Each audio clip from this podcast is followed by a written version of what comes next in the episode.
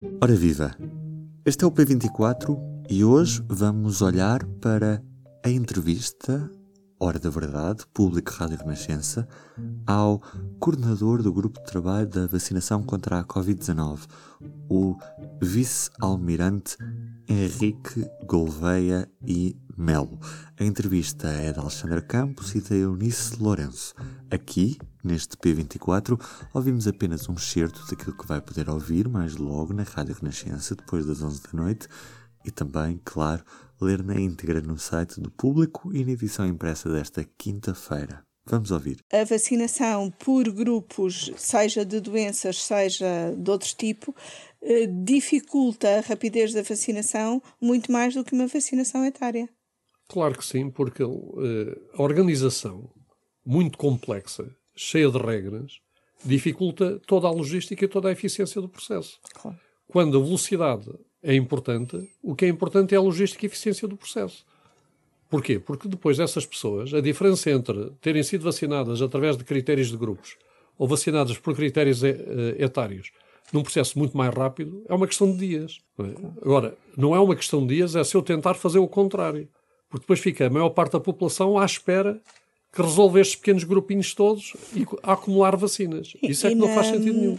E na última reunião eh, que decorreu no Infarmed, uma das, eh, uma das questões que foram salientadas por especialistas de saúde pública foi a necessidade de vacinar as pessoas entre os 40 e os 60 anos que têm a idade ativa e que com o desconfinamento vão eh, passar a circular ainda, ainda mais. Com uma vacinação por idades, chega-se mais facilmente a essas pessoas? Chega-se mais rapidamente porquê? Porque uh, a estratificação etária do nosso país uh, é, um, é, uma espécie de um balão, não é? É uma pirâmide. Uh, e nós, ao atacar de cima para baixo o balão, não é? enfrentamos primeiro grupos menos populosos e depois grupos mais populosos.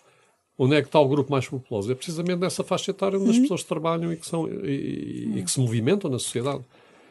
E por isso é que este. Há um combate, não é?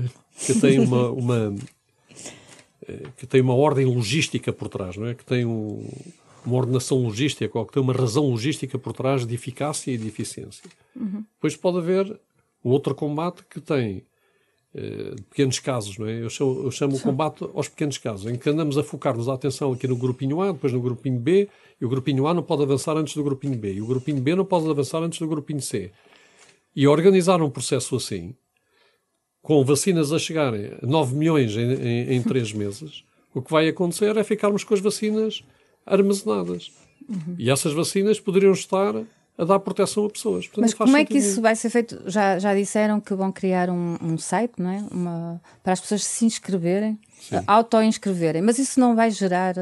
Eh, porque serão as pessoas com mais iniciativa, se calhar mais jovens, que vão inscrever-se primeiro, percebe? Então, que a auto-inscrição vai ser feita por faixas etárias. É, ah, é, okay. De X em X tempo, abre uma faixa etária para inscrição. Ah, uhum. E claro que as pessoas que não se inscreverem, os sistemas centrais vão tentar agendar essas pessoas. Portanto, os dois, os dois métodos vão continuar a existir. Okay.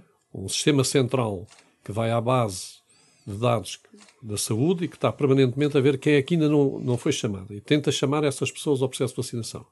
E, por outro lado, um processo uhum. que facilita imenso o processo, como compreenderá, não é?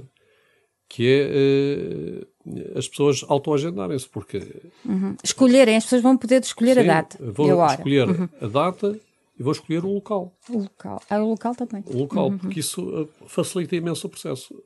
A minha preocupação é, imagino que... É mais eu, cómodo para as pessoas. Sim, eu, sim, além de ser mais cómodo, eu vejo é isto mais como... prático. Eu tenho 100 mil lugares para encher todos os dias. E em vez de andar à procura de 100 mil pessoas para encher os lugares, Uhum. Eu espero que haja pessoas, porque há 7 milhões de pessoas que querem encher esses lugares. Não é? É quase um estádio de futebol, não? Pronto. Eu, eu quero. Pois, é, até mais. Eu quero que essas pessoas uhum. se cheguem à frente e, e, de forma proactiva tentem preencher os Mas quando é que isso vai começar especificamente? Tem isto, ideia? em princípio, uh, o primeiro teste será na terceira semana de abril, mas uh, isto tem que entrar em produção. E começa com a faixa etária dos.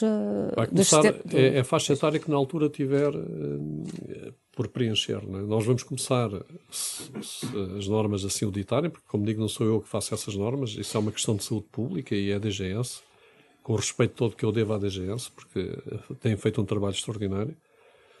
Eh, se as normas assim o, o, o ditarem, portanto, nós ainda temos 15 dias para ir continuando uhum. uh, a responder às pessoas mais idosas, não é? dos 80 anos para baixo.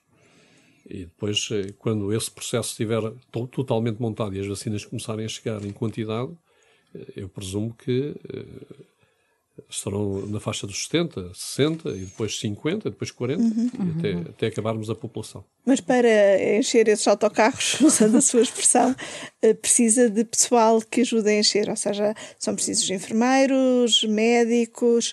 Uh, o Primeiro-Ministro já disse que não irão faltar eh, meios, o Sr. Almirante também já disse que provavelmente é preciso ir buscar fora do Serviço Nacional de Saúde. Tem essas contas feitas? Quantas pessoas é preciso ir buscar dentro e fora do Serviço Nacional de Saúde? Nós temos as contas feitas de quantas pessoas precisamos para o processo. Nós precisamos de cerca de 2.500 enfermeiros, 400 médicos e 2.300 auxiliares. Uhum. grosso modo.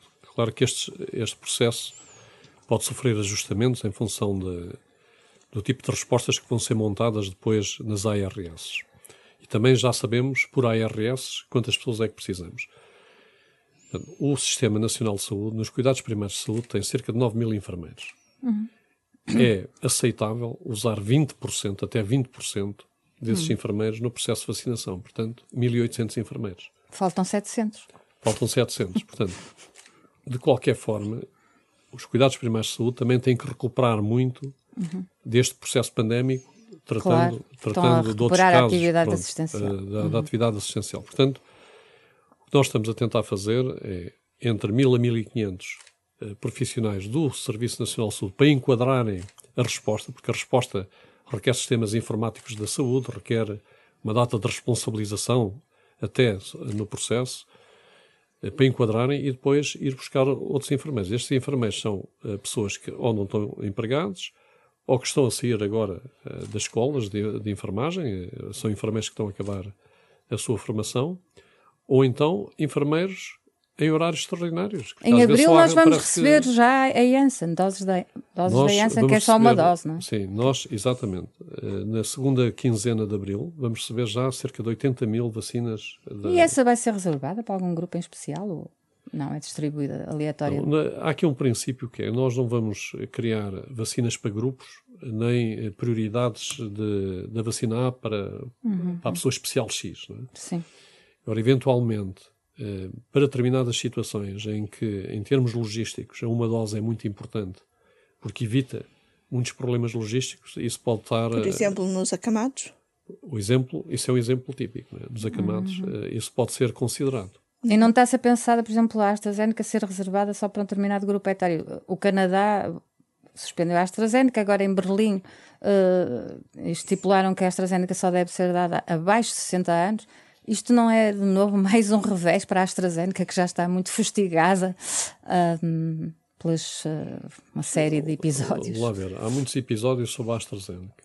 Exato. Se esses episódios correspondem a uma realidade, uhum. a uma preocupação de saúde efetiva ou, ou, outra coisa, eu não vou sequer comentar isso. Acha que pode ser uma guerra comercial ou política? Eu, eu não vou comentar isso. O que acontece é que há um regulador europeu em que estão, fazem parte desse regulador europeu, todos os países europeus que fazem parte da, da União Europeia e que têm cientistas uhum. e têm uma capacidade, têm dados e têm uma capacidade que nenhum regulador de um país sozinho tem. E esse regulador diz: a vacina é segura e é eficaz. Uhum. E depois há alguém que acha que não é segura e eficaz. Ou seja, o risco de não tomar a vacina é superior? É muito superior. Eu posso lhe dizer umas contas muito simples os casos em que ainda há dúvida, não é? Possa haver uma relação causa e efeito uhum. entre tomar uma vacina e ter um evento uh, tromboembólico, é? é? um em meio milhão de pessoas. Uhum. Em cada meio milhão de pessoas é Sim. um caso. E ainda não há certeza que haja essa relação. Portanto, uhum. mesmo assim, não se tem certeza que haja essa relação. Ora bem, nós temos uma população de 10 milhões de pessoas. Já morreram 16 mil pessoas de, uh, com o Covid. Uhum. Portanto, numa linha, os portugueses estavam a passar numa linha, em cada 600 portugueses morreu. Portanto, o que é que a senhora, é, enquanto cidadã, quer estar? Quer estar na linha de um em meio milhão, em que por acaso pode-lhe sair, digamos, o azar desse ser a pessoa em meio milhão, e mesmo assim ainda não está provada que haja essa conexão, ou quer estar na linha em que 1 em 600 vai morrer. Uhum. 1 em 600 no último ano, porque a continuar vão morrer mais pessoas. E, portanto, quando se diz que a vacina é extraordinariamente positiva, comparando riscos uhum. e comparando um, benefícios, é precisamente isto. Tem um risco, não tomar a vacina tem um risco quase mil vezes superior a, a, tomar a vacina. E assim chegamos ao fim deste certo. Já agora, deixe-me lembrar de que amanhã é feriado, Sexta-feira Santa. Estarei de regresso na segunda-feira para mais um P24. Da minha parte é tudo por hoje. Eu sou o Ruben Martins. Tenham um bom fim de semana. Este prolongado. O público fica no ouvido.